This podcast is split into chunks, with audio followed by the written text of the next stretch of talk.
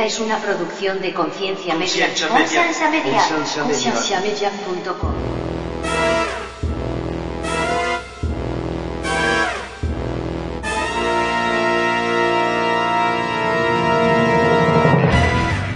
Yo pienso que el problema de las malas palabras no es el que dice la mala palabra, sino el que escucha la mala palabra. Yo lo que te estoy diciendo es que no, no puedes venir a decir, ok, hay tanto de esto, hay tanto de lo otro en el Corán, si en realidad no lo has leído. O sea, la Biblia habla de que nosotros más en parte conocemos algo y aún en profecía también la profecía la conocemos solamente en parte. Bienvenidos al programa de Conciencia, un programa que tiene como meta crear conversación y promover la autoeducación en las personas, enfocándose en preguntas y temas que por años han sido ignorados y vetados, y trayendo opiniones educadas y respuestas modernas a ideas tradicionales y pasadas de tiempo. Conciencia es una organización centrada en la existencia de Dios y en la necesidad de que las personas tengan las herramientas necesarias para poder defender aquello en que ellos creen.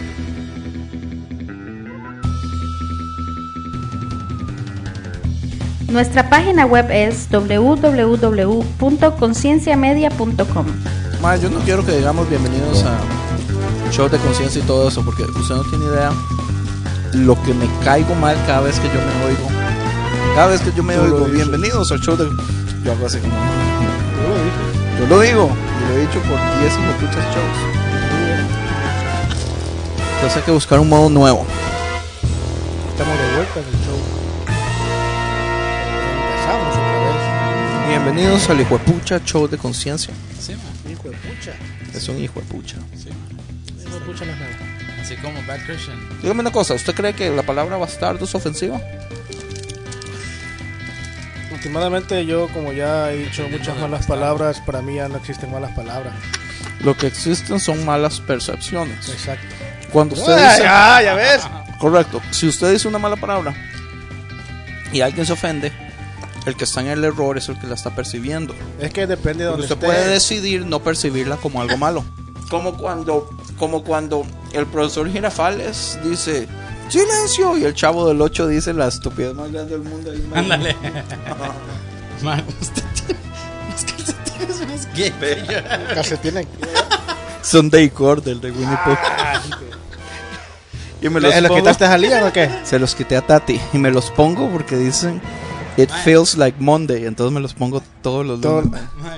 Entonces yo tengo So, las anda- medias andan los, los calcetines de Igor de Winnie the Pooh. son eh, son de Igor de Winnie the Pooh y dicen se siente como si fuera el lunes, entonces es las medias que me pongo los lunes. Y tiene la cara de Andrés, el burro. Y Lo la pasa, man, es que personalidad de los Andrés burros-. Igualito. Eh, Los burros son los animales más inteligentes del mundo, man. o si no, si son más inteligentes aún que los delfines. Sí. Ok. Científicamente comprobado. Oh, bienvenidos al show de conciencia. ¿Ya estás grabando? Sí, sorry. Mi nombre es Andrés Marín. Ah, yo soy Frank Joya. Y yo soy Tony Sepúlveda. Ahora no sé si se dieron cuenta, pero esta va a ser la segunda parte. Imagínate. A Andrés se le ocurrió no conectar su laptop. Lo que pasa es que la iglesia tiene la misma computadora que yo tengo. Entonces, yo nunca me traigo el cargador porque aquí ya hay uno. Pero el, la semana pasada que vinimos a grabar, Se confió. la computadora no estaba. Entonces, estaba sin cargador. Entonces pasamos hablando como 40 minutos y no nos dimos cuenta que la computadora estaba apagada. Sí. La parte más importante del show se perdió. Lo que quedó fue la parte basura. Y vamos a tratar de recrear la parte importante. Pero yo creo que ustedes saben cómo, qué es lo que va a suceder. O sea, Por supuesto. no vamos a poder lograrlo. No a Dale, pues, mae. Ok, bueno, anyway, este, la semana pasada estabas hablando de algo de un que es tratado que andan los cristianos, ¿no? De la invitación a la iglesia o a, a No, según, conocer a según lo que dijo Andrés la no vez qué. pasada, según lo que dijo Andrés la vez pasada era diciendo el dinero no lo es todo, que no sé qué. On, Y a- todos ustedes que están escuchando sepan que el dinero no es todo. Así que si lo quieren votar, ah, vamos a poner la, el número de cuenta de conciencia. para que lo voten ahí. Y lo pueden votar ahí. Nosotros, nosotros lo reciclamos. Men, yo le comenté a mis compañeros, donde trabajo yo en el restaurante respecto a eso. A la mierda te van a mandar, así me dijeron. que me vengan a dejar un billete aquí, a la mierda los voy a mandar. Eso lo voy a tener que editar, man. No, no, no. Eso es una mala palabra. ¿Por qué? Y yo, yo no puedo aceptar malas palabras. Ahí sí tú. El resentido de Andrés. Las malas palabras son del diablo, man. ¿Quién dice? Solo un corazón. ¿Dónde está? oscuro- ¿Dónde está? Solo un corazón oscuro puede decir malas palabras. Yo les voy a mostrar en, el, ah, en Facebook, voy a poner una foto de los textos que me manda Andrés. No, ya, de plano que yo también voy a poner eso en la página de Instagram. De nuestras pláticas especiales. ok, ok, las malas palabras están bien. Yo pienso que el problema de las malas palabras no es el que dice la mala palabra, sino el que escucha la mala palabra. El problema es del receptor. Porque la mala palabra no es una mala palabra hasta que una persona la interprete como algo malo. Sí, pero eso también depende de la cultura, el lugar, la ciudad, whatever, como quiera llamarle. A la chingada de la cultura. Si un mexicano te oye, te va a mandar a la A chingada. la chingada de los mexicanos. ya, te va, ya te va a levantar el, el Tony a darte duro. No, pero, por ejemplo, hay malas palabras en el mismo país, en un lado y en el otro extremo del país. No es nada de malas palabras, es algo normal. Que significa algo. Vea, yo siempre he tenido problemas con las malas palabras por esto. Especialmente aquí en California. A mí me molesta que en California todo el mundo se resienta porque usted dice algo que en un país de Centroamérica es malo, como si yo estuviera en ese país de Centroamérica. Cuando estamos en California, estamos en tierra neutral. Oféndase si yo digo Estamos una en el mala centro de la Tierra. Yo no dije. Ok, no, digo, dale. Lo voy a cortar porque lo quiero, para que no suene como un imbécil. Ok, no, yo sé. Gracias, Andrés. No, neutral, men. O sea, estamos en un país donde el, el idioma principal es el inglés. Entonces, ¿por qué las personas se van a molestar, digamos, que, que yo diga chima? Es que tú molestas bastante, tu mejor amigo. O que yo molesto a Ronnie, pero sí, yo lo molesto, pero... Cada vez que lo ves, tú dices chim, y él se retuerce como que si le estás echando limón o sal. Yo ni siquiera una sé bien lo que significa. ¿Chima? Chima para, para, Pero Ronnie, para ¿qué es? Ronnie y Mariela para es Guatemala. malísimo. Guatem- ¿Qué, qué, es- qué significa para ellos? No sé. ¿What? No, sí sé, no lo voy a explicar. ¿Por qué no? Explícame, mae. Explica. Es como el acto sexual, yo no sé, ahí como que... Oh, entre ok. muchos se hace. Entre mucho, mucho chima.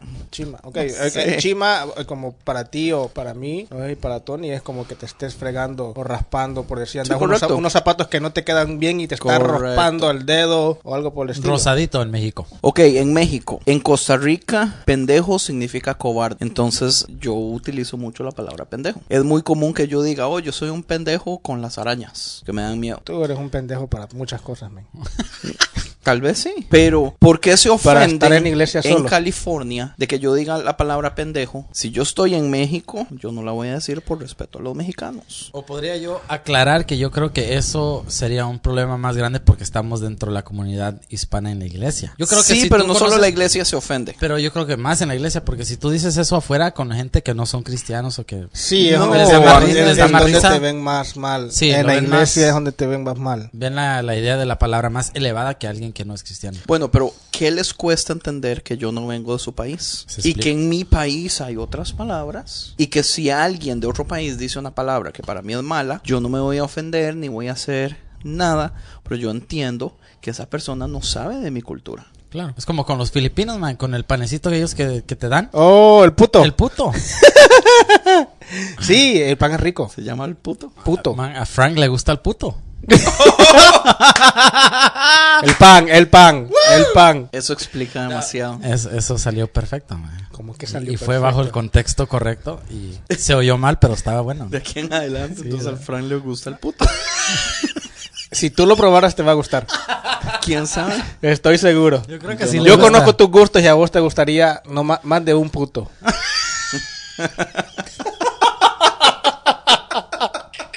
Es más, la otra vez que grabemos te voy a traer, te voy a traer unos seis putos. Vas a ver que todos te los vas a echar. No, de veras, de veras, de veras. Ay, ay, ay. Bueno, para clarificar, esos son panecitos filipen de, de, de- de los la- filipenses. la- filipinos. Filipinos, no sé cómo se... Ay, so, para que nadie se... Ahora, entonces creen ustedes que tengo yo razón. No. Ok. Entonces tengo que aceptar cada vez que alguien se enoja porque yo digo sin querer alguna palabra que para ellos es No ofensivo. aceptar, pero por lo menos entender. Yo no me enojo.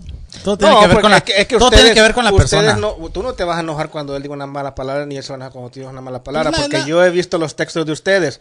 Ustedes escriben a seis palabras y de esas seis palabras cinco son malas, men. O sea, malas en el contexto, por decir algo. En inglés, eso sí. Ay, peor aún. Ajá, en inglés, sí. Porque como estamos en California, Ustedes hablan inglés. Para que, para que sea, para que el valor ofensivo esté en su máximo esplendor, tenemos que decir las palabras malas en inglés. Muy bien dicho. Pero al fin todo tiene que ver con el, la, la madurez de una persona, man. Que no se ofenda por... ¿Cuántos han escuchado que la belleza no está en la cara de la persona, sino en los ojos de la persona, eh, del observante? Ah, no. No, no he escuchado eso. Yo he escuchado otra cosa que es en el interior, no en, la- en el exterior. ¿En el interior? En el como en el inodoro. No, en el interior de la persona. man. Estamos hablando de la persona. Ok. No, el dicho es, la belleza no está en la, a la persona que se está observando, sino está en los ojos del observador. Entonces, cada observador ve a ciertas personas bellas y a otras no, pero cada observador tiene básicamente Su preferencia. Perspectivas diferentes Perspectivas o puntos de vista diferentes. o gustos diferentes. Gustos diferentes. Para ellos algo bello es diferente que para todas las otras personas. Del mismo modo deberían ser las malas palabras. Así deberían de ser. Ok. Pero, O- ¿sabes qué? Sí, Yo- pero a lo que me refiero es que entonces yo no debería preocuparme de estarme censurando, sino las personas deberían estarse preocupando de empezar a percibir las malas palabras como no malas palabras. Es que o sea, eso el problema es que nunca va a ser mío, siempre va a ser de las personas. Es diferente porque eso es un, un acto que estás haciendo. El hablar, el decir algo es un acto. Depende de la forma que tú lo dices, así también la persona lo va, lo va a recibir. Por ejemplo, estás hablando de hablar, pero ahora de hacer. Este. No me vaya a sacar el dedo. Ay, imagínate. Yo no iba a pensar en eso. Pero digamos que golpear a alguien, tú lo estás haciendo de una forma y vos querés que esas otras personas te vean de la misma forma que tú lo estás viendo. O sea, si Es yo llego y le pego a alguien, yo le voy a pegar a esa persona porque lo quiero. Y esa persona debería verlo de ese mismo modo, correcto, sí. Está bien, Andrés, te veo bien como dicen. por. Entonces, ¿por qué no hablas así en la iglesia con el pastor? Exacto. Pues, o como- arriba en el culto. Ajá. Ok, porque con el pastor ¿Qué? no hay tanto problema. O cuando diriges. Ajá. ¿Cómo están? Dios les bendiga, cabrones. Ay, yeah, o sea, O si lo que hace en inglés, ¿cómo sería en inglés? Levanten la mano, hijos de la chingada.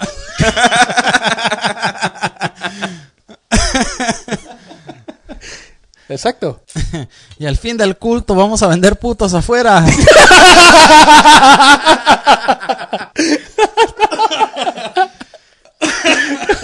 Qué bárbaro. Voy a intentarlo este domingo que viene. Quiero ver si es cierto, men. Sí, no, no, no. Pero yo creo que ya se te está haciendo agua por, por echarte un puto, ¿no? Digo, haciéndote, haciéndote agua en la boca por echarte un puto, que están buenos, men. No, yo siento que los putos que se los deje Francisco. No, yo sé que si pruebas uno vas a querer más de uno, te repito. ¿Usted, usted cuántos echó la vez pasada, Tony? Man, yo ni sé qué esos son, man. Usted fue el que trajo el tema, el pancito filipino. no se quite el tiro. Yo te Yo los conozco, traigo Andrés. porque a usted le gustan, man. A ti te van a gustar. Eso es más que seguro. Bueno, hasta que no pruebe. Te vas a probar un puto primero. No, ok.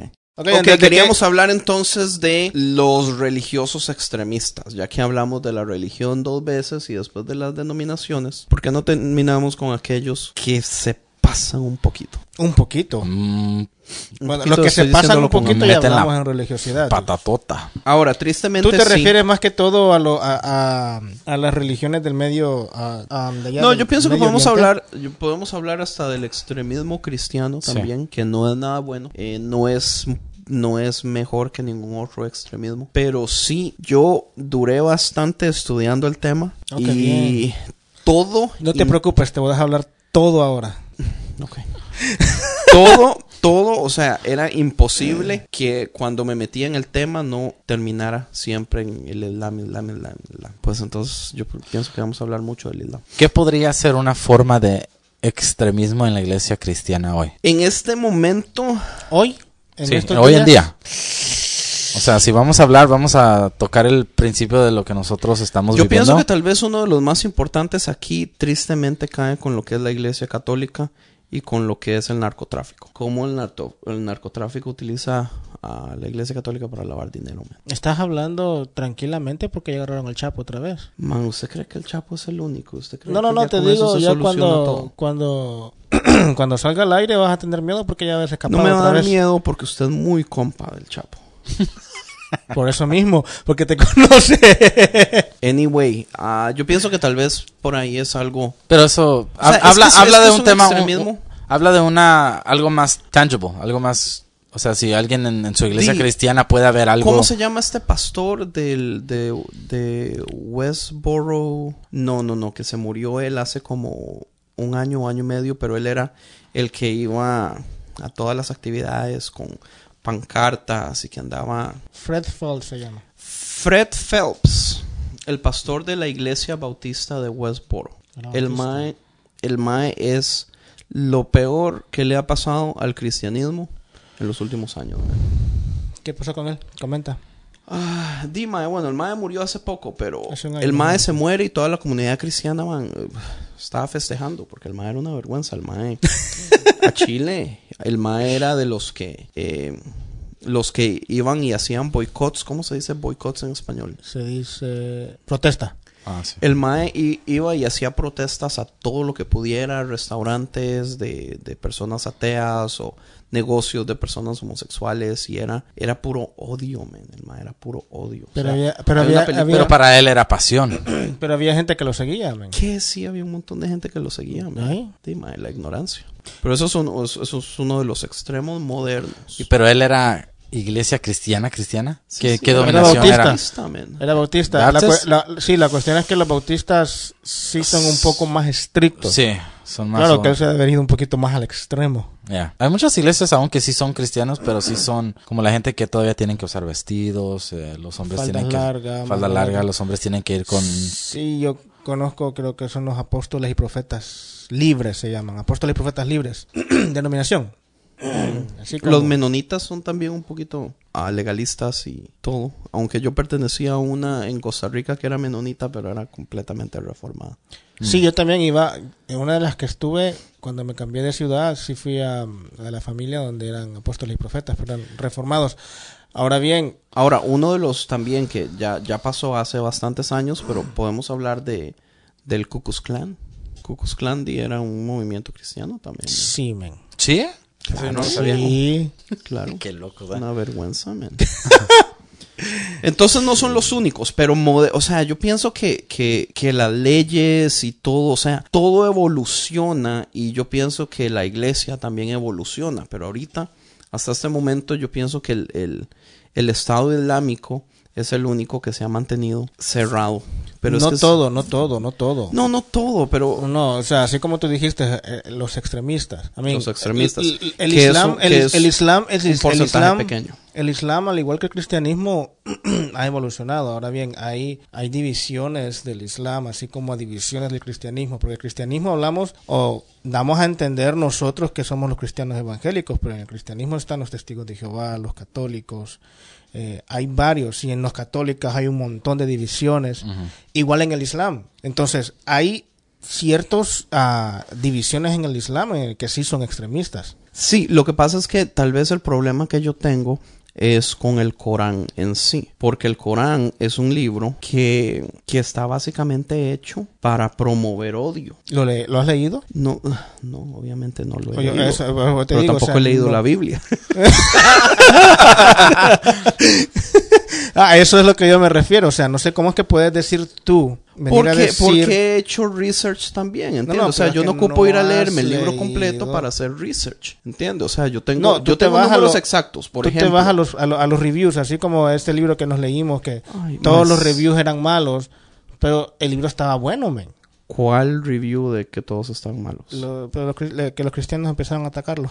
Oh, pero es completamente diferente, porque usted puede ver si es alguien que... Usted puede ver si es alguien que está criticando solamente por ignorancia y por odio, o si es alguien que tiene realmente a conocimiento. Del mismo modo, usted puede ir y buscar información con respecto al tema de gente que tiene la información correcta, o usted puede simple y sencillamente ir y leer los reviews de la iglesia bautista de Westboro. Yo, yo entiendo eso, ¿Entiende? yo te entiendo eso, pero lo que, yo- lo que yo te digo es que tú me dices, oh, el Corán solo habla o, o fomenta, ¿qué dijiste? Eh, odio.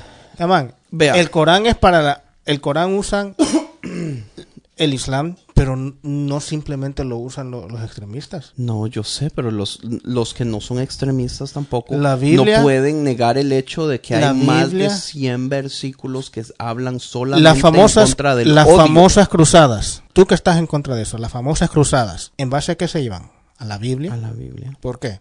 Pero Agarraban, no, no, pero, pero es que agarraban, tampoco- agarraban las partes que les convenía para hacer eso. Correcto. Ok, yo entiendo eso. Las partes que convienen. Exacto, pero entonces, eh, yo no estoy, yo no estoy a favor de, de- de nada de nada, ¿ok? Pero tampoco estoy a favor en que digas que el Corán eh, es básicamente que fomenta odio. Lo que pasa es que básicamente, ma, el, el, el Corán, o sea, el Corán no es como la Biblia. La Biblia es un manual para cómo uno poder ser un buen cristiano. De la forma en que tú lo ves. Tiene muchísimo... No, no, ok, yo entiendo. o sea, pero de la forma en que tú lo ves, porque la. Biblia es son un ¿Cuántos montón de libros. versículos habla la Biblia que son difíciles para el cristianismo? ¿A qué te refieres? A que, digamos, cuando Dios manda a matar a niños, mujeres, hombres, vacas y todo eso. Versículos así, que uno dice como, men, esto es problemático para mí. ¿Cuántos hay? Varios. Hay varios. Digamos, 15. Es una buena aproximación. ¿Cuántos hay en el Corán? No he leído el Corán. Hay como para decir. 170, men. Pero- 170 versículos que son problemáticos, que los mismos musulmanes tienen que decir, pucha, sí, eso es problemático. ¿Entiende? Pero Ahora, en palabras, Mae, porque estamos, bueno, eso es en el Corán, pero existen tres libros que son los más importantes, como la trilogía, que es el Hadith, el, el Shiré y el Corán. Ellos en total, Mae, están hablando de que hay, en combinación de versículos, Mae, son como 130 mil palabras en todo eso, Mae, que solamente hablan de... Mae, pero es que son cosas serias. O sea, son cosas serias. Lo que promueven es matar, abusar, violar, es... Es promoción, man. Y ¿Qué si usted que- se va, si usted se va a la historia de? Mohammed, man, la historia de Mohammed es cosa. En primer lugar, el Corán se hizo 600 años después de Cristo. El man era, el man estaba, casi, casi, casi que al mismo tiempo que se terminó de escribir la Biblia, ok. está bien. Pero el mae tenía problemas grandísimos militares. Entonces el mae estuvo defendiéndose porque al mae lo estaban atacando por años, mae. El mae no, no dejaba de salir de problemas militares, de problemas de matanzas, de no, usted no me puede venir a decir a mí que el Corán no es exagerado la cantidad de cosas que habla acerca de odio. no te estoy De- diciendo de, que de no. cómo, de cómo se refiere a los, infide- a, a los infideles. ¿Cómo se dice? Infidels. A, los, a las personas infi- infieles. Lo que, lo- que- yo, yo, no, yo no te estoy diciendo nada en contra ni a favor, te, te repito eso, o sea, no, no me malinterpretes, yo lo que te estoy diciendo es que no, no puedes venir a decir, ok, hay tanto de esto, hay tanto de lo otro en el Corán, si en realidad no lo has leído tú, verlo, ver lo que dice, o sea, tú sacaste eso, ok, dice tanto de esto, dice tanto de esto otro, dice tanto de esto otro. Sí, ma, yo tengo como cuatro semanas de estar estudiando. Pues sí, pero estar no, leyendo, no- lo que yo estar me refiero, buscando. lo que yo me refiero estoy es que no has- específico en, en de quién acepto cosas, de quién no acepto cosas, porque estoy leyendo el background de las personas también. Hazle, o sea, por lo menos leíste algunos cinco párrafos del Corán donde diga específicamente. Sí. No, no, no creas que, me- que estoy en contra de ti, nada por el estilo, porque no creas que hay gente aquí en Estados Unidos o en Latinoamérica que este es fan del Corán o es fan del Islam y te van a decir, ok, Yo tengo este conocidos que está que diciendo esto, que está islamitas. diciendo esto no es cierto. Porque si yo he, yo he escuchado, no los he leído, por cierto, el Corán, pero lo que yo he escuchado es decir como, como en la Biblia, ven, que yo los destruiré y que no sé qué, alá, cosas así. Yo entiendo eso. O sea, yo desde el principio yo dije, la Biblia no, no peca del mismo pecado. O sea, la Biblia no está libre del mismo pecado. Lo que la Biblia por lo menos tiene es una cantidad más pequeña de, de párrafos o de, o de situaciones en donde traen cosas tan extremas. Y si nos vamos a lo que es la Biblia, lo peorcito, peorcito, ma, está en el Nuevo Testamento. Estamos hablando de, de Deuteronomio, Levíticos y todo eso, ¿entiendes? Antiguo lado. Testamento, Antiguo Testamento, ¿Qué dije yo? nuevo. No. Sorry, sí, en el Antiguo Testamento, ¿entiende? El momento que Jesús viene, man, muchas cosas cambian. Y el man es, es más promover el amor, promover el perdón y todo eso. Sí, lo que yo, lo que yo leí, según recuerdo, es que Jesús venía a hacer conflicto entre el Padre y el Hijo y todas esas cosas. Sí, pero cu- ¿cuál es el contexto con respecto a eso también? ¿Cómo el contexto? Sí, ¿cuál es el contexto de que Jesús vino a crear conflicto? O sea, yo entiendo la idea central de que Jesús viene básicamente a... a, a- ¿Cómo le explico? A, Restablecer la- las leyes. A un punto más yo lo, yo donde el como lo humano no va a poder llegar. Yo como lo veo es como ponerse, como poner el, como decirle al humano, entiendan que el centro tiene que ser esto.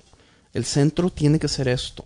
Yo sé que ustedes son fieles a su familia. Yo sé que ustedes aman la familia. Yo sé que a mí me gusta mucho la música. Yo sé que a Tony le gusta el breakdance, ¿entiende? Pero eso no puede ser su primer lugar. Su primer lugar tiene que ser esto. En ese caso, usted tiene que, tal vez en su vida, tiene que tomar decisiones en donde usted tiene que escogerme a mí y no escoger a su padre o a su madre y todo eso. Ahí es donde se crean los conflictos. Pero en ningún momento dice si su papá no cree en Dios, vaya mátelo. O, o cualquier persona que no cree en, en Mahoma, eh, ustedes tienen derecho a matarlos, a abusar de ellos, a conspirar contra ellos, ustedes tienen derecho. Pero eso es lo que hacía la iglesia antes, man. Antes. En realidad no, no me recuerdo. Pero la iglesia católica también, pero es que, ok, usted menciona también En realidad no me recuerdo. la en Santa qué se Inquisición, basaban. pero la Santa Inquisición estamos hablando de que la iglesia católica tomó un montón de decisiones cuando la gente ¿En no qué- tenía en acceso qué- a la en- Biblia. ¿En qué año fue eso?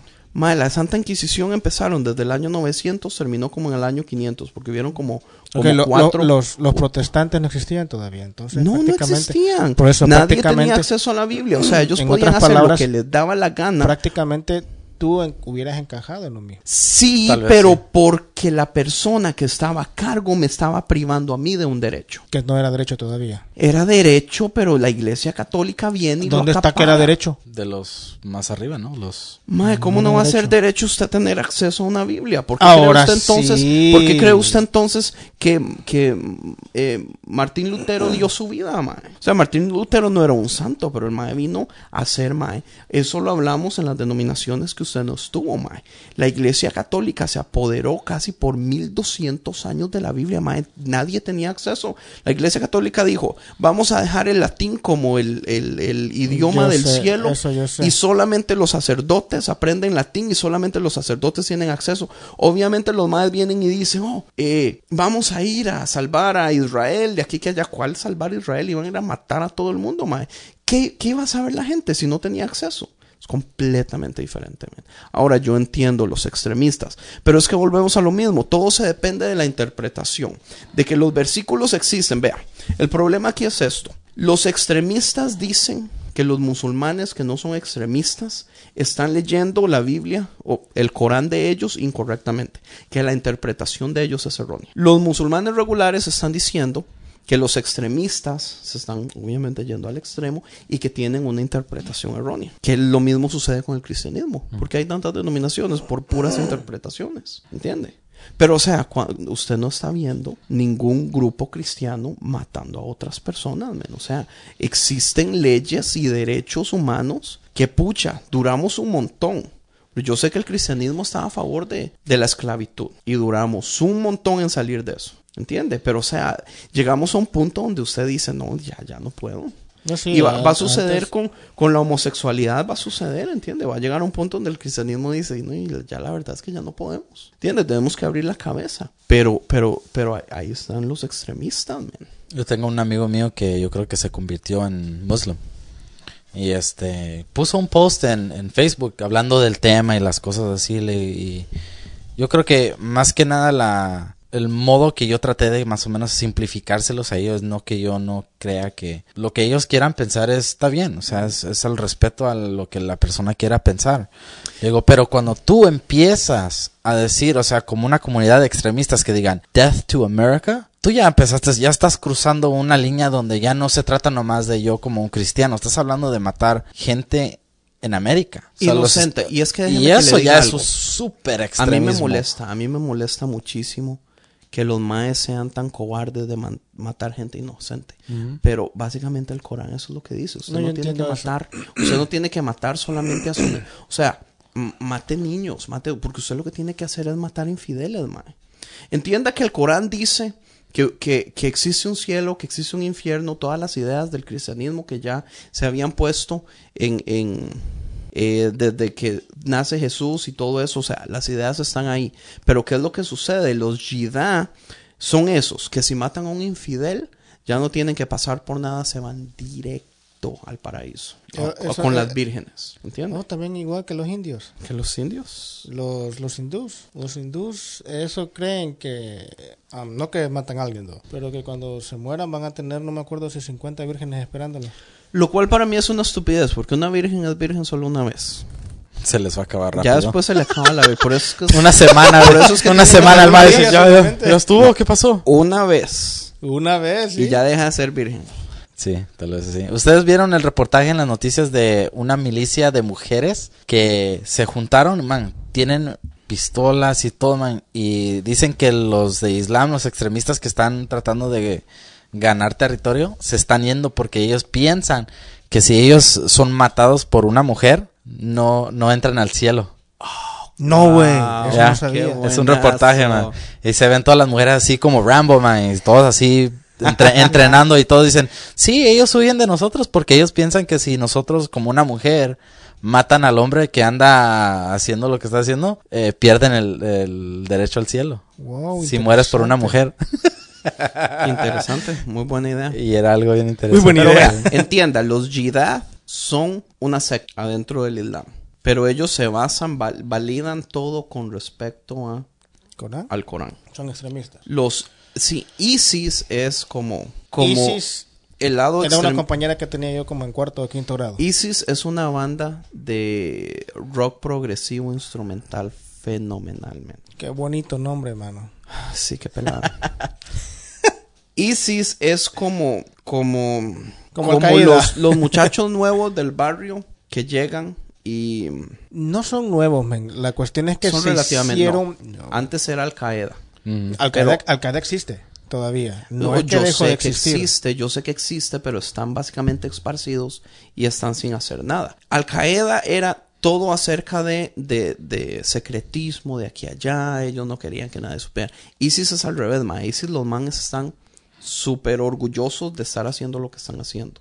Ahora, pero si usted entiende qué es lo que están haciendo, man, ellos lo que están haciendo es tratando de apresurar la venida de Dios. Ellos creen que entre más ataques y más cosas ellos hagan, se va a hacer la, la, la famosa guerra de última, no sé si es la de Armagedón o qué, pero que va a provocar básicamente el final del mundo. Ellos lo que quieren es provocar el final del mundo. Por eso es que a ellos les vale, mae. ¿Entiende? Pero si usted ve, mae, e- estadísticamente la cantidad de ataques que, que tuvo Al Qaeda, digamos, después del 9-11, hasta como el 2011, men. digámoslo hasta el 2009. Al-Qaeda atacó las, las torres, ¿no? Que fue Al-Qaeda las torres. Supuestamente, men, eso es un poquito debatible. Debatible, ok.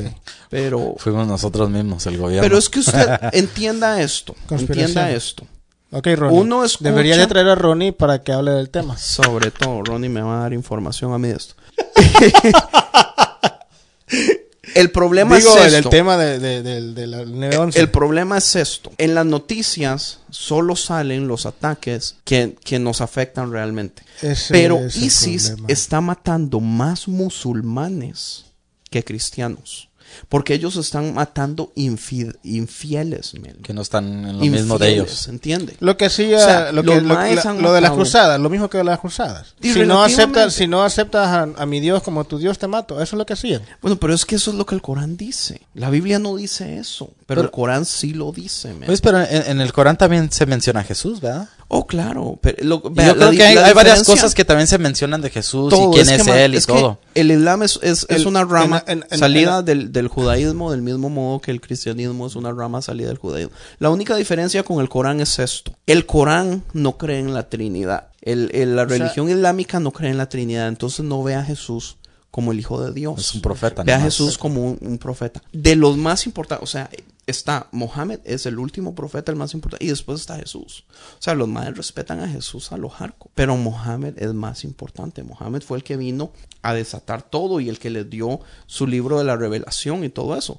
Pero, man, o sea, el, el libro tiene un montón de cosas serias. El problema El. Islam. ¿Cuántas religiones hay en el Medio Oriente? El No sé, pero estamos hablando que, que el, el- el Islam es la segunda religión más grande del mundo. Y eso Eh, es si usted cuenta al cristianismo, incluyendo al catolicismo. En, ¿cómo te diré? En Inglaterra. En Inglaterra yo creo que ya... En Inglaterra hay una expansión del Islam increíble. Pero el otro lado es, ¿cómo es que la gente está, está sacando tanto ex- extremista? ma? ¿Cómo hacen ellos? ¿Qué es lo que están haciendo para sacar tanto extremista? ma? Porque los madres lo están sacando como si tuvieran una cucharita. Así sacando. Es increíble, man. Y el problema es que los maes están sacando extremistas, pero no de allá, sino de aquí. Exacto, lo que pasó hace unos meses en, San Bernardino. Ese vato no tenía ningún récord. Yo, yo veo que uno de los problemas grandes aquí es la diferencia entre lo que son teologías y ideologías. Y cómo una persona con poco conocimiento se le puede vender una ideología que no es parte de la teología. Y tal vez volvemos a lo mismo. Entre más conocimiento tiene una persona del libro Corán, más difícil es hacerlo extremista. Entre menos conocimiento tengan del Corán, más fácil es hacerlos extremistas. Lo que pasa es que hay ciertas cosas, digamos, que cristianos cometen el error, que es como, por ejemplo, que los, los, los musulmanes creen que el Corán es perfecto, sin errores, completo, universal, que tiene todo lo que ellos ocupan a saber del mundo. Y que Alá, básicamente, eh, y que todo es directo, directo, directo de Alá. A la fregada. ¿Entiende? Ahora, los cristianos, muchos creen eso también, pero, pero no todos. O sea, yo, en lo personal, yo no creo que la Biblia es así tan, tan, tan perfecta, tan universal, que no tiene errores, que aquí, que allá, que es, toda es la perfecta palabra de Dios. O sea, no es así. Uno tiene que saber que está dividida en partes, que tiene muchísimas cosas. Uno tiene que saber que es metafórico, que es eh, en, en donde hay cosas que son puestas por el, el escritor. O sea, que sí es inspirada por Dios, pero que no es palabra directa, directa, directa, directa. O sea, No, sí hay cosas, hay cosas en la Biblia que en realidad este, son escritas o por decir así, por decir así, opiniones del escritor, como tú dijiste. No quiere decir que sea directamente de Dios. Y volvemos a lo mismo, ¿entiende? A mí una de las cosas que me molestan es que los ataques, o sea, ellos tienen el permiso de simple y sencillamente matar a quien sea. Por eso es que, por eso es que sus ataques son como, digamos, en, en la maratón, que fue en Boston, Boston, en, en un concierto de rock, en Francia. ¿Entiende? O sea, los maes, Amen, pero es que los ya- maes no están atacando a, a, a, a sus enemigos directamente, a, a un grupo militar o a un grupo gubernamental o a símbolos gubern- no, los maes están atacando civiles. a lo que sea. Es que sí, y ahí te metes en un, en un tema men, en el que, en este tema de Francia, men, cuando, en el ataque que, que- hubo en Francia, de, de- de ISIS. este, Pero es que Francia- todo, Francia todo mundo, todo mundo, este, se puso así como de luto, y te digo, todo el mundo Todo el mundo, fue todo el mundo. se puso de luto por lo que pasó en Francia y todo, ok, entendible. Pero ¿qué hizo Francia después? ¿Qué hizo? Atacó. ¿A quién? Inocentes. No fue a una base de ISIS, no fue a un grupo terrorista. Lo que pasa es que ISIS, ISIS está, es que volvemos a lo mismo, lo- o sea, los mans están orgullosos y los mans tienen su sector donde ellos están. Obviamente están en una ciudad donde hay. No es que le esté dando la razón a Francia, pero mi punto es esto. Hubieron más de 250 ataques terroristas del 2010 al 2015 en todo el mundo De ISIS. De ISIS, directamente de ISIS, que ISIS tomó eh, responsabilidad. Pero la gente solamente ve uno o dos los, Los más populares. fuertes, los más que según... O sea, si la gente no sabe cuántos ha hecho y solo ha visto tres o cuatro, entonces es más fácil decir, pero bueno, yo no sé si aquel no. ¿Entiendes? Y la mayoría han sido ataques a mismos musulmanes, donde los que salen muertos son, son musulmanes. Infieles de todas formas, porque no entienden. Infieles de ellos. No, Infieles lo que, de yo, ellos. lo que yo te quería decir, lo que yo quería decirte es esto, o sea, todo el mundo se puso, por decir así, de luto con lo que pasó en Francia y todo, pero no, no le dio nada de importancia a los niños y mujeres que mataron allá. Yo entiendo, man, yo soy el primero que yo estoy en contra de las guerras en general. Pero igual, digamos, volvemos a lo mismo.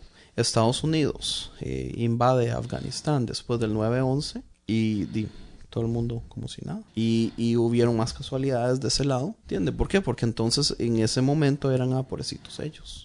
Ahora si no hubieran hecho nada los Estados Unidos, más, más se hubieran cabronado la gente. Lo que pasa es que es una espada de dos filos, man, Sí, por porque, eso. digamos, está- podemos hablar de los refugiados de Siria. E- Este debate, man, está mitad y mitad. Yo, yo no sé dónde estoy, pero es que hay, hay cosas malas por todos lados, ¿entiende? Digamos, si Estados Unidos, por ejemplo, no abre sus puertas y no acepta a nadie, puede crear más radicales porque ven que Estados Unidos no hace nada. Entre los mismos sirios, que tiene muchísimo musulmán también. Ahora, si Estados Unidos abre las puertas y solo los acepta o hace un pequeño campo de concentración donde los mete o simple y sencillamente les abre las puertas y los pone en la calle donde ellos no tienen dinero, no tienen idioma, no pueden hacer nada, que van a caer en la pobreza y todo eso, eso puede crear radicalización también. O lo que la gente pelea y dice, si se le abren las puertas, si se les da todo, ¿cómo hace el Estado, Estados Unidos para ver que usted no tiene historial ah, militar o historial eh, terrorista, o historial aquí? Estarían abriéndole la puerta a cientos de personas usted sin saber quiénes son. ¿Cuántos radicales extremistas no hay entre el grupo? O sea, montón no, se gana por ningún lado, pero eso aplica en todo, man. Es cierto. Es una situación muy interesante. Y complicada. Sí, súper complicada. Ahora, hay que entender también que Estados Unidos tiene las manos atadas por el lado de la dependencia del petróleo, entonces Estados Unidos no es como que pueda hacer nada al respecto. Pero, Petróleo, petróleo no solo ya llamen. pero todo el todo el consumo de nosotros es de allá, por La puros mayoría. negocios y ya, está atado, por, por puro business ya está atado. Venezuela, men. No sé cómo está. También. México, dicen que también. México también tiene. Ahora, a mí me, a mí me enoja un poco ¿Dónde estaban? Aquí no había dinosaurios. Aquí en Estados Unidos no habían dinosaurios. Pero no muchos como allá. No, no queremos caer en no tener suficiente. Preferimos gastar el de los demás y lo nosotros tener. Pero digamos, hablando, por ejemplo, de lo del ataque de, de Francia y todo eso, no para ponerlo de menos, pero digamos, a, a mí me molestan las reacciones en las redes sociales también. man. Que se puso de moda poner la fotico de Francia en todas las fotos. Eso me refería yo. Es así como... Y, y yo lo que pienso es esto, digamos, o sea, fácil es hacer un comentario, fácil es poner la fotico todo eso, pero ¿qué está dispuesta a hacer la gente? O sea, yo pienso que todo en este mundo uno podría llegar y decir, en vez de usted decir que el gobierno de Estados Unidos tiene que hacer algo, o, o, o decirle, es que tenemos que hacer algo, es, dele, cámbiale el tenemos que a tengo que hacer algo. ¿Y qué está dispuesto usted a hacer como persona? ¿Entiende? ¿Cuántos de nosotros estamos mucha- dispuestos, mucha- digamos, a recibir una cosas. familia de sirios en nuestra casa? No, bueno. Una cosa es estar dispuesto, otra cosa es poder hacerlo. Sí, Pero es que esa sería la excusa de todo el mundo.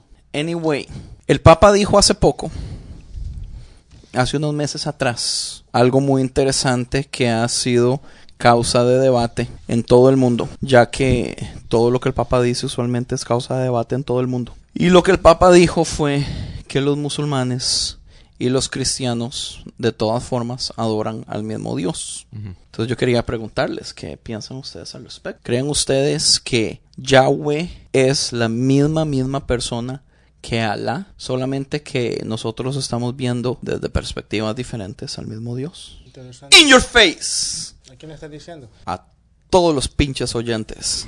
Está interesante, yo, yo creo que sí, solo es diferente, es diferente, por decir así, nombre que se le da al Dios, pero posiblemente sí, sí sea, sea lo mismo. Porque sí, porque, porque, porque si nos vamos a, a- antes, Mahoma es un profeta, ¿no? De Alá. Eso es lo que el Corán dice. Los, los, los Eso musulmanes, no es lo que yo creo. los musulmanes ven a Jesús como otro profeta. Correcto. Por ende, es del mismo Dios, ¿o no? Tony.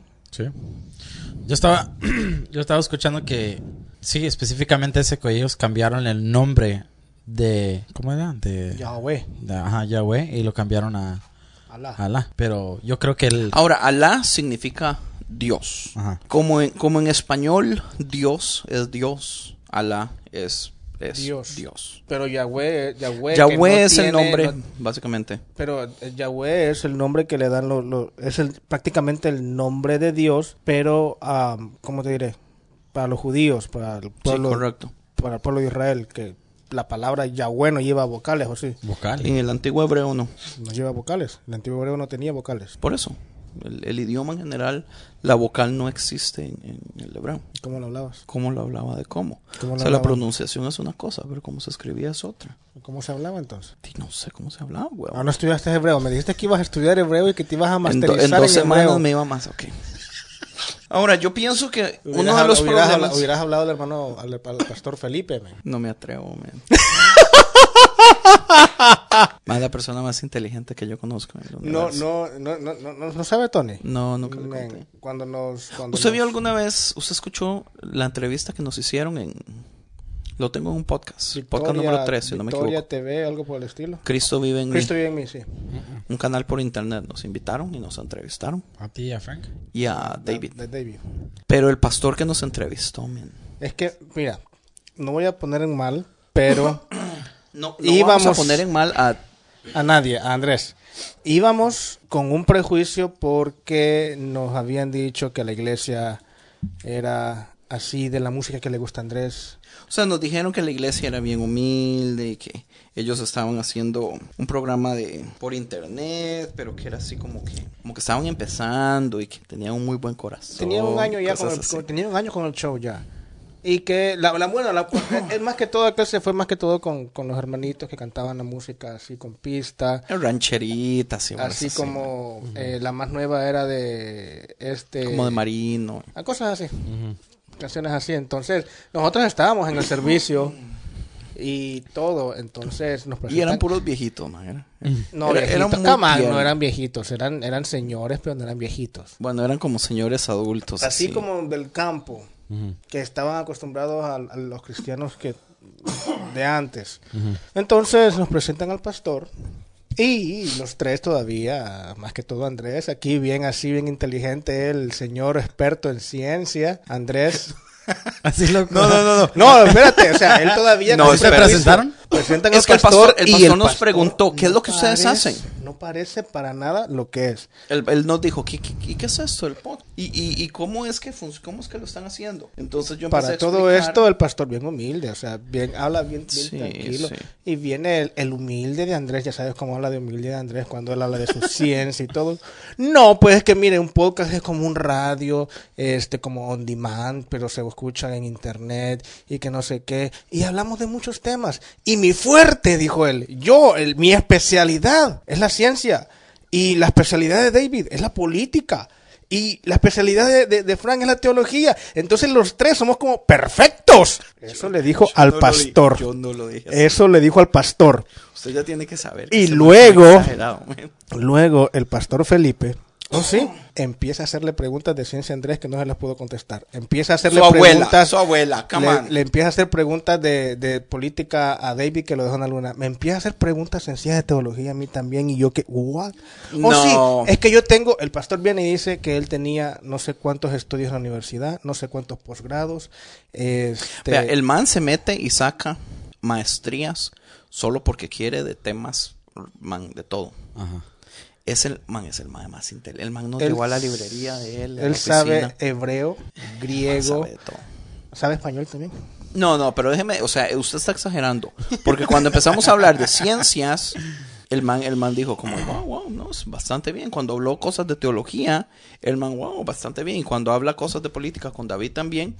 O sea, el man, el man hasta cierto punto, y si usted oye la entrevista... Ah, no, no, no, dice- es que yo no estoy diciendo, yo no estoy diciendo el momento de la No, yo entrevista. sé, usted está En la entrevista él nos ayudó bastante. No, pero nos ayudó, a- pero, pero también, O o sea, por hacernos las no cree- preguntas- él no creía que nosotros éramos unos No, losers no, no, no, no, tampoco. las preguntas adecuadas, porque él, él nos examinó antes, men. Si tú no te diste cuenta, Yo sí me él, cuenta. así con todo lo que hablamos con Yo él, así, sí me di ah, ok, ok, él nos estaba testeando, nos estaba examinando a ver qué nivel teníamos. Vea, si, si en, en el próximo año sale un programa de investigación de, de homicidios y cosas así, en donde un pastor es el que ayuda a descubrir los homicidios, man, es él. Él, él es el, que- dijo En vez, digamos, de todos los programas del mundo que o hay un perro, o hay un psíquico, o hay un mentalista, o hay una chavala que es experta en huesos, o hay unos nerds de computadoras, man, porque programas hay miles donde alguien especial ayuda a descubrir. Si, si sacan uno de pastor, man, es él.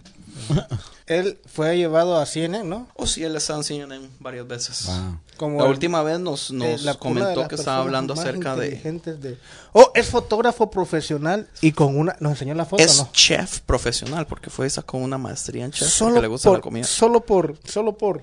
Es una jupa el mae. Sacó la Biblia, la Biblia en hebreo que él tiene, man, y empieza a leerla en hebreo. tú, Man, tú, tú, y tú, los tú. primeros tres versículos de Génesis nos sacó unas cosas. Ajá, Nos quedamos de- la, el original, Y me dice, estos son los primeros tres. Increíble, man. ese pastor. ¿Y él de cuál iglesia es? Pero el, el- el- la iglesia de él es una iglesia chiquitita. No, es relativamente grande. No, pero se es- ve como que él tiene amor como a la gente sencilla. O sea, él no es así un...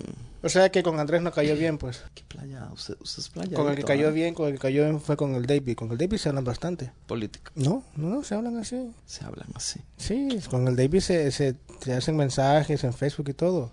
¿En serio? Sí, con el que cayó bien fue con él, el más humilde de todos. O sea, con, pelado, con, con- con Andrés no cayó bien. No, porque es que, es que de verdad, men, este nos presentó así. No, es que mi fuerte es esto. El fuerte de aquel, somos, nosotros no somos los Powerpuff, Bang. Ay, yo no sé cómo es que dijiste tú. y los invencibles o No, los no, no, intocables. Ah, sí, ok. Ah, qué bien, interesante. Y empieza él a desenredar lo que él era. Men, yo.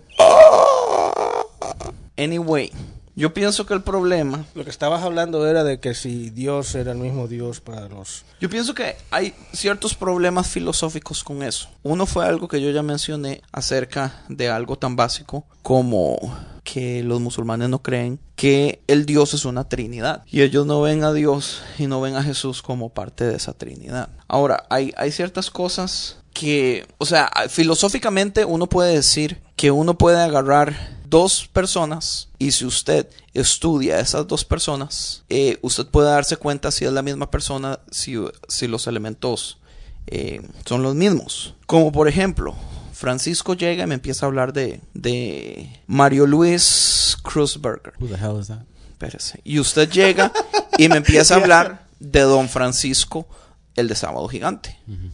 Y entonces nos ponemos a estudiar a ver cuáles son las características y nos damos cuenta que las características son las mismas. O sea, Don Francisco Sábado Gigante, el nombre verdadero de él es Mario Luis Cruzberger, ¿De dónde es él? Chile. ¿Y ese apellido de dónde es? Yo qué basta. Yo creo que es German, ¿no? Parece que sí. se ve. Ruso Entiende, aunque son términos diferentes, estamos hablando de la misma persona. Ahora, ¿qué es lo que hace que sea la misma persona? Es si las características son las mismas para las dos. Pero yo pienso que si usted se pone a ver con el lente del musulmán a Dios, el Dios de ellos, y el lente del cristianismo al Dios de nosotros, man, son un poquito diferentes. Pero es que depende, depende a dónde se estés yendo, porque tú te estás yendo a los musulmanes extremistas, me imagino yo. Ah, Bueno, yo ahorita estaba haciendo la pregunta regular. Alá no solamente es adorado por los extremistas. Exacto. es adorado por los musulmanes regulares. Exacto. Pero que, digamos, qué mejor modo de poder entender las características de un Dios más que leyendo la palabra de ese Dios o la revelación de ese Dios. Entonces, si usted va e identifica las características de Dios por medio del Corán y las características de Dios por medio de la Biblia, volvemos al punto de que se ven un poquito diferentes. Ahora, hay cosas que son obvias. Hay cosas como, digamos, que los dos son eternos, los dos son creadores, los dos vienen a redimir. Pero si nos vamos un poquito más profundo, ¿qué es lo que pide Alá con respecto a, por ejemplo, comprensión y aceptación de las personas que no creen en lo mismo que yo creo? Claro, A ella cambia un poquito, men. bastante. Mm, depende de, de qué, de qué estés viendo. Porque si tú te vas Yo estoy a... diciendo por el lente del Corán. No, no, pues sí, a lo que me refiero yo, pero depende de qué partes estás viendo, porque si te vas al cristianismo, te- en esta parábola de Jesús, de este hombre que hizo la boda, invitó a sus amigos, que te lo estoy parafraseando, Yes. y estos amigos, que eran los millonarios, por decir algo, este, y todos le dijeron, no, que tengo que ir a cerrar este negocio, no, que tengo que ir a ver esta isla que voy a comprar, no, que tengo que ir a inaugurar este mega edificio que acabo de hacer, cosas así. Este, entonces invitó a la gente de su pueblo. Y después le dijo, ok, mete más gente, le dijo a su criado, ok.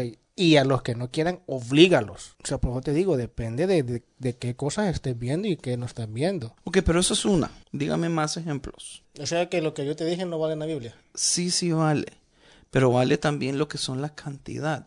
Eso fue algo que yo mencioné la vez pasada. Sí, eso fue lo que O sea, tú dijiste. Sí, en ¿cuántos- eso, en eso no estoy de acuerdo, porque tú te estás ahí poniendo en una, entre como decir la espada y la pared, o sea, y decir, ok, si la Biblia dice esto solo una vez, no, no es cierto, o no vale tanto. No es que no sea cierto, lo que pasa es que vale, lo que pasa es que yo siento que un solo versículo puede ser interpretado de muchos modos. Pero digamos, cuando usted tiene 10 versículos que tienen una idea central y usted los agarra todos y trabaja con todos, usted va a encontrar que siempre hay una constante. yo- yo no estoy la constante diciendo- se yo no mantiene. estoy hablando de o la los 10 constante se quiebra Y yo no estoy hablando mantiene. de las cosas que sean, que, que se hablan mucho, estoy hablando de las cosas que se hacen simple y sencillamente una, dos o tres menciones o una mención respecto al tema. Si se hacen una sola mención respecto al tema en toda la Biblia, entonces no cuenta para ti. No, no es que no cuenta, solamente, solamente que, que yo no puedo basar una ideología completa de algo. No estoy basando ideologías, pero ¿qué, qué, qué crees que quiere decir esa parábola? Cuando dice oblígalos. No sé qué es lo que dice en la traducción real. En el original hebreo. No sé tampoco. Te habla del hermano Felipe. Por eso. El problema es eso. Entonces, e- es- eso es lo que yo no entiendo, porque ahí te estás poniendo tú, ok, si esto solo dice una vez en la Biblia, mejor no le hago caso a esto. Yo nunca dije eso, man. No, no, no, o sea, eh, eh, eh, lo que te estoy diciendo yo, ok, si esto solo lo dice una vez la Biblia, yo estoy te estoy diciendo yo, mejor no le hago caso a esto porque no encuentro más que mencione esto. Y Ok, yo entiendo su punto, cosa. pero hagamos un ejemplo. Pongamos un ejemplo, por ejemplo. Digamos que la Biblia habla, si me fijo, la Biblia habla acerca de la esclavitud. La Biblia habla de la creación y solo habla en el principio creó Dios los cielos y la tierra, pero solo es un versículo. No, eso no es ¿Será cierto o no será cierto? De que Él creó los cielos y la tierra, es cierto, pero la Biblia no habla solo en Génesis de la creación. La Biblia tiene cosas en Job, tiene cosas en Salmos y tiene cosas como en dos libros más que hablan de la No, yo creación. entiendo eso, pero yo no estoy hablando de la creación. Te estoy diciendo que, que dice en el principio creó Dios los cielos y la tierra. Ujú. So, en el principio no creó en realidad los cielos y la tierra, ¿o sí? En el mero principio, Sí, sí los creyó. ¿dónde está? No, ok, no. La tierra no fue creada en el principio. Entonces, el Génesis 1.1 no cuenta. Sí, sí cuenta. Sí cuenta, digamos, si uno está pensando, porque estamos hablando de millones de años. O sea, si O sea, usted está de, la no, perspectiva de que yo estamos eso, aquí, lo que yo pasa es eso que lo hablamos, a eso es a lo eso que lo vamos. hablamos ya nosotros. A lo que vamos Pero es que a lo que yo si me hay un versículo, oiga, si hay un solo versículo, usted a ese solo versículo puede venir y sacarle un montón de cosas, de interpretaciones, de modo, seguro se refería a eso, seguro se refería aquí, seguro la traducción no estaba correcta, pero la traducción aquí, etcétera. Pero si usted tiene 15 versículos hablando de que la Tierra, el planeta Tierra fue creado al, al- en el- principio.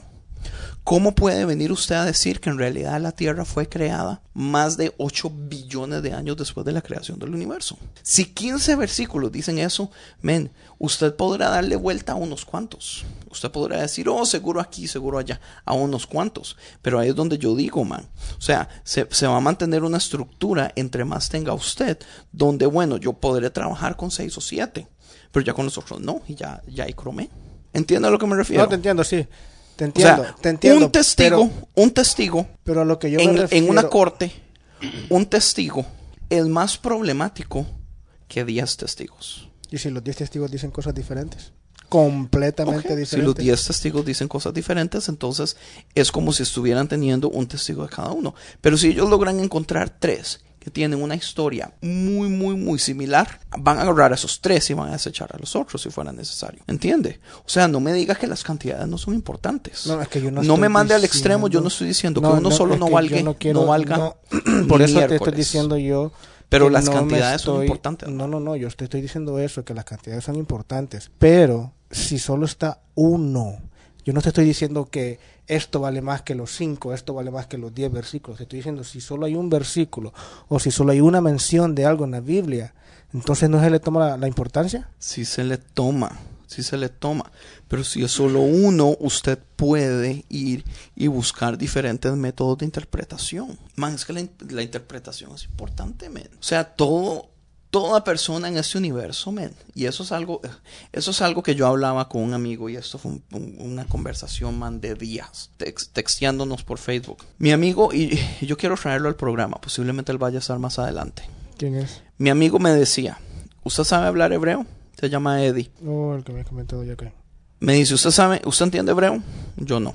Usted no puede entonces agarrar el libro original de la Biblia y leer el primer capítulo de Génesis y yo no.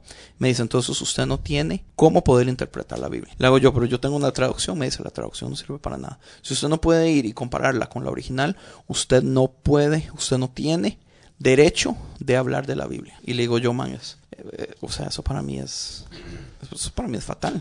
Entonces, estás aprendiendo hebreo. No estoy aprendiendo hebreo. Y no que en dos semanas ibas a tener tu maestría. Qué necio. ¡Eso dijo! El punto sencillito es, yo sí creo que yo tengo derecho, con lo poco que sé, a venir y dar mi opinión de lo poco que sé, de lo poco que veo, de lo poco que he leído. Pero entonces alguien Yo tiene podría- derecho, alguien que sabe mucho, que lee mucho y que entiende mucho más te puede llamar un ignorante a ti. O claro que puede, del mismo modo que yo llamo ignorante a otras personas. ¿Por qué señalas a Tony? No sé señal.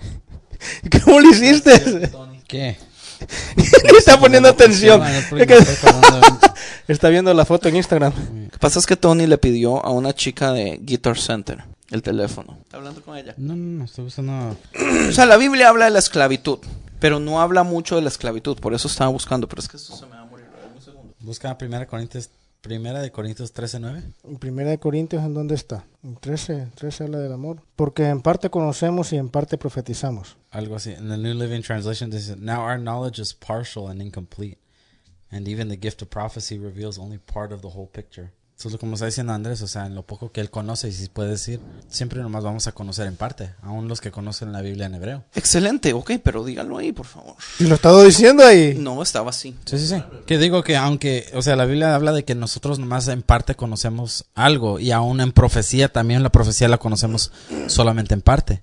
Es más, la So, misma, re- ah- la misma revelación no está completa. Exactamente. So, aunque, aunque entiendas el- la Biblia en hebreo, aún así todavía lo conoces solo en parte. Nunca es una revelación completa. Buen punto. Y eso es en base a... eh, Gómez, eso está diciéndolo por lo que te dijo tu amigo. Vea, por ponerle un ejemplo. La Biblia habla acerca de la esclavitud como en 11 diferentes lugares en la Biblia. Ahora, ¿cuántos cristianos que usted conoce tienen esclavos? Un montón, men. ¿Cuántos En cristianos? serio. I Frank. mean, I mean, a, a lo que yo me refiero... man, Frank. ¿Está hablando en a lo serio, Tú te quedas así. ¡No! ¿En serio? No, oíme, o sea... Los dueños de compañías y todo que son cristianos tratan No, como esclavos no, no, a sus... Ok, esa no fue mi pregunta. ¿Cuántos cristianos que usted conoce abiertamente dicen que aprueban que tener esclavos está bien? No, pues no en este tiempo, men, no en esta época. Ya no. Pero la Biblia hace mención, pero la Biblia, Pero está en la Biblia, porque ya ahora no se hace entonces. pero la Biblia hace mención de que este ah, eh, ahora somos, como por decir así, esclavos por amor. Lo que la Biblia dice. Eso suena cheesy. What's in the Bible? Deberías de leer la Biblia de vez en cuando, men, por lo menos lo que vas a venir a decir aquí, saber de qué habla la Biblia respecto a eso. Ok, no, está bien. No, en serio, no te Pues estoy yo diciendo. Ok, no te pongas a llorar, secate las lágrimas. Mi punto es, la Biblia habla acerca de la esclavitud y eso es algo que es en un consenso general entre los cristianos. La mayoría de los cristianos no creen en la esclavitud, aunque la Biblia relativamente la prueba. Pero ¿por qué ya ahora no la aceptan? Porque le han encontrado formas de poder explicar. Es un poquito de conocimiento. O sea, para los que no saben, la esclavitud en la Biblia era un modo de cómo las personas podían pagar sus deudas. Si yo tenía una deuda que no podía pagarle a alguien, yo podía ser esclavo de esa persona. Y había una ley que después de ciertos años de yo ser esclavo, eh, después de tu- ciertos Pagas años, tu deuda y te yo pago te mi deuda y me liberan. Entonces es un buen modo de mantener una sociedad estable en donde básicamente las personas están pagando sus deudas. En ese tiempo así es como se trabajaba. Ese no fue el modo en que se estuvo trabajando hace 200, 300, 400 años. ¿Entiende? Pero el conocimiento hace que uno pueda darle vuelta al asunto. Pero no estamos hablando que hay más de 100 versículos hablando de la esclavitud. Si hubieran más de 100 versículos hablando de la esclavitud, ¿cómo podemos nosotros quitarnos el tiro como cristianos? men? Esa es la cuestión, o sea, tú te estás yendo, no me, no me estás entendiendo lo que yo te estoy diciendo. Mira, Explíquese entonces. si solo hay un versículo que habla respecto a, no le vamos a dar la, la- la importancia necesaria. Si se le da la importancia necesaria, huevón, pero uno estudia para ver que a qué es lo que se refiere. Ok, ¿qué, qué, qué se refiere este versículo donde dice, ok, entonces oblíguenos a entrar? ¿Cómo era que decía el versículo, no? Yo tengo que buscar para leértelo literalmente Ok, la parábola. léamelo literalmente. Ok. Porque honestamente yo no entendí bien a lo que se refería. Pero obligarlos, mi pregunta es, ¿cuál es la traducción real de obligarlos? ¿A qué se refería? Forzarlos a entrar. tal vez esa es la, tal vez esa Tal es la vez. interpretación moderna que nosotros tenemos Tal vez de la en el palabra. entonces puede ser convencerlos o explicarles. o rogarles o invierta Ro- usted su ajá. tiempo, un tiempo necesario para que la persona entienda lo que No, usted déjame, déjame, déjame leértelo porque, buscarlo, déjame leértelo porque todo eso que tú dices, tal vez convencerlo, tal vez rogarles, todo eso ya había pasado. Cuando dijo, ok, si no quieren, entonces oblígalo. A punta de pistola si es posible.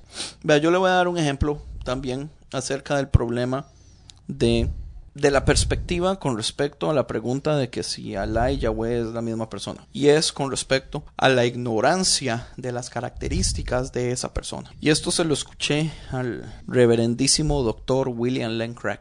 Digamos que usted va por la calle. ¿A quién? ¿Al reverendo? ¿Cómo fue? William Lane Craig. Es un filósofo. Imagínese que usted va por la calle y usted ve una pareja sentada en un parque. Y el chavalo, el hombre, está siendo extremadamente tierno y, y está tratando a la muchacha muy bien. Entonces vamos Tony y yo por la calle y le digo yo a Tony, oh, Qué bonito, hagámoslo también. ve a Tony.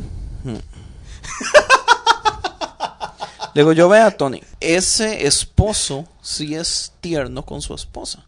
Ahora, el problema es que él no era el esposo. O era el amante. O el hermano. Pero el punto es, nosotros fácilmente podemos hacer una aclaración y decir algo de una persona sin tener toda la información correcta. Si no tenemos toda la información correcta, la mayoría de las asunciones que nosotros de, de la mayoría de las cosas que podamos asumir nosotros posiblemente van a estar incorrectas. Entonces, ¿hasta qué punto? Porque ve algo que yo he notado con respecto al Corán y al islamismo y todo eso, es que la religión es como extremadamente secretiva. Las personas casi no tienen información específica o, o no o sea, los cristianos no están en un nivel para criticarla porque no saben los detalles. Pero si usted agarra grupos de musulmanes de diferentes regiones, de diferentes países, de diferentes lugares, y les hace preguntas complejas de su religión, sus respuestas van a andar por todo lado también, porque hasta cierto punto no es, no es específica. Es como muy superficial. Ahora, el cristianismo cae en el mismo error. Si usted agarra a personas de diferentes iglesias, de diferentes posiciones, de diferentes denominaciones, y le hace preguntas complicadas, tal vez no estén ahí. Pero mi punto es sencillo. pero, pero, El Corán, básicamente, y es que esto es hardcore, man. El Corán es un libro, el Corán es un manual no de cómo ser un buen musulmán, sino básicamente de cómo poder conquistar el mundo. Porque es un libro militar, man. Yo no sé si usted sabía esto, pero Mohammed estuvo en más de 65 ate- altercados militares, man. Si tú Yo dijiste se le dije eso, eso. no, tú el maestro estuvo hiciste- por más de hiciste- 10 años metido en problemas en políticos y militares y todo podcast eso. anterior, lo mencionaste. Ahora, si usted realmente cree que fue inspiración de Dios, si no fue inspiración de Dios, todo sale de una persona, Mae, que, tiene un historial militar, que tenía un grandes problemas de odios, que se casó con una chiquita de seis años. I, I know, ¿entiende? O sea, entonces, ¿cómo puede usted realmente venir y decir, cómo puede venir usted y digamos, mi punto volvemos a lo mismo. Usted no puede defender en un punto donde son más de 10 de 100 versículos que hablan acerca de cosas serias con respecto a lo que es violencia y maltrato a su prójimo y odio a los infideles y de cómo, cómo eh, poder, eh, ah, ¿cómo se llama? Conquistar y, y, y cómo, cómo poder tener los esclavos y todo eso. O sea, se llega a un punto donde, por más que usted quiera, man, usted ya no puede defender muchos de esos puntos. Ahora, yo tenía una lista aquí de versículos del Corán que hablan te, de te iba a violencia. preguntar algo antes de que empieces eso. ¿Qué tan fácil sería para nosotros si tú te decidieras irte a la religión musulmán? ¿Cuál No, es la pregunta de nuevo? hombre. O sea, ¿qué tan fácil sería para tú decir, sabes qué? Prefiero irme a... a- yo me, me voy a convertir a ser musulmán. No, hombre, este es un marica, men. Si este es un que no le gusta las guerras. No, no, no, no. Pero yo nomás digo, ¿qué tan fácil sería la... la- la, la violencia? Si le jalan un pelito. Gracias por del- decirme, marica. ¿Te ofendiste o te resentiste? No, yo no me ofendo por estupideces. Ok. Entonces no, no hagas mención. Marica. Ah, pero mi punto para ir a esto. Yo pienso, ¿Qué, qué tan fácil sería para tú convertirte? O si, sea, tú, ¿cuáles que- son- si tú ¿Cuáles quisieras... son los requisitos? Dices No, tú? no, si tú quisieras convertirte, sería Vea. fácil, ¿no? no, no necesariamente. Para ti mismo, o sea, Para- nadie... lo que pasa es que yo soy No muy te van a picky. matar, ¿verdad? Es lo que dije, él es marica, un piqui. Ok, ya entiendo. Entonces, a lo que usted se refiere es, si yo me hiciera musulmán, ¿qué me afecta a mí en la vida? Ajá. Nada. Relativamente vas a perder unos amigos o te van a mirar raro ya. Pero Más si tú lo conviertes al revés, lo que yo estaba entendiendo, pierdes tu familia. Si tú decides dejar lo, lo que es ser musulmán y irte al cristianismo, al catolicismo, lo que sea, Sí, pierdes pierde todo. familia, Pierde pierdes su posición en la todo. sociedad. Y eso es lo que lo- yo estaba escuchando un Mike que estaba platicando de que su conversión al cristianismo fue eso, o sea, fue la que él estudió el Corán, estudió la Biblia y vio las comparaciones y vio que había un problema, que había una decisión o dejabas ciertas cosas que hacían conflicto hacia las cosas de Dios y el llamado que él tenía y si uno va hacia a ese llamado, man, usted pierde su familia, pierde su trabajo, Correcto. pierde su pero eso es lo que dice todo la hasta Biblia hasta hasta que te mate, puede Pero matar. aunque, aunque la Biblia diga eso, déjeme decirle, eso. aunque la Biblia diga eso, yo personalmente, si Estados Unidos viene aquí y me obliga a ser cristiano y me, y me persigue por no ser cristiano, tenga plena seguridad que yo no sería cristiano. Porque eso lo que muestra es ignorancia. O sea, ¿cómo puede usted mezclar cosas tan básicas como lo es ideales políticos y de, y de organización comunal o, o de civilización? ¿Cómo puede usted crear las bases más básicas de la civilización en lo que es el lado político con creencias religiosas que se supone que las creencias religiosas son personales? ¿Entiendes que mi punto es esto, man? Cuando una, cuando una religión en el mundo, sea la que sea, me pone a mí y me dice, no es lo que usted quiera creer, no- usted no tiene derecho de ir y buscar respuestas, usted tiene que ser lo que yo le digo que sea. Ya ahí para mí eso es un red flag. Ya a mí para eso es, ¿sabe qué? Muchas gracias, pero no thank you. Con todo respeto, Andrés, pero estás mal porque la Yo sé que estoy mal dice- porque yo sé que la Biblia dice lo contrario. La Biblia dice Pero eso. yo no puedo Y aceptarlo. lo que dice la Biblia, lo que vino de Dios. Es que volvemos a lo mismo, o sea, yo tengo mi derecho a cuestionar cosas de la Biblia también. Claro. ¿Por qué cree usted que no? ¿Por qué cree usted que yo no tengo ese derecho? Este podcast lo vamos a dejar hasta aquí. Ah, quedó relativamente largo, entonces lo vamos a dividir en dos. Para terminar ya, entonces, eh, el próximo podcast va a estar disponible en una semana o tal vez 15 días.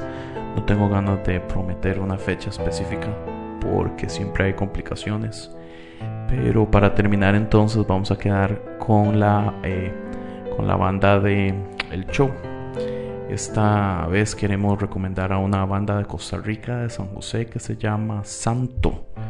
Esta banda ah, empezó en el 2015 y es de rock alternativo.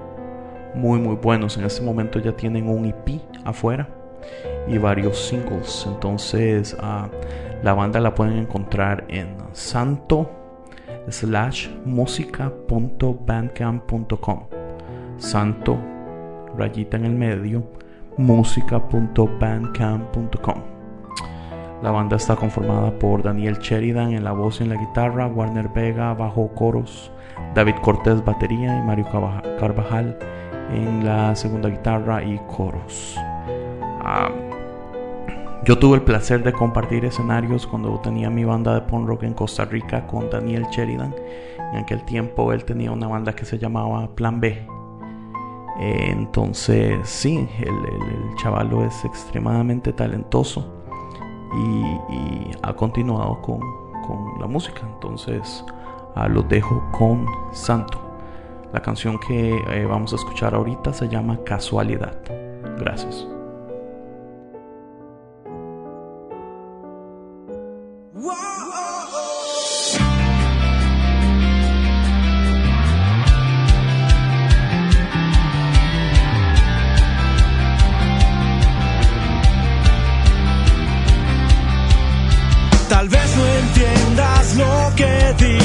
susurro nada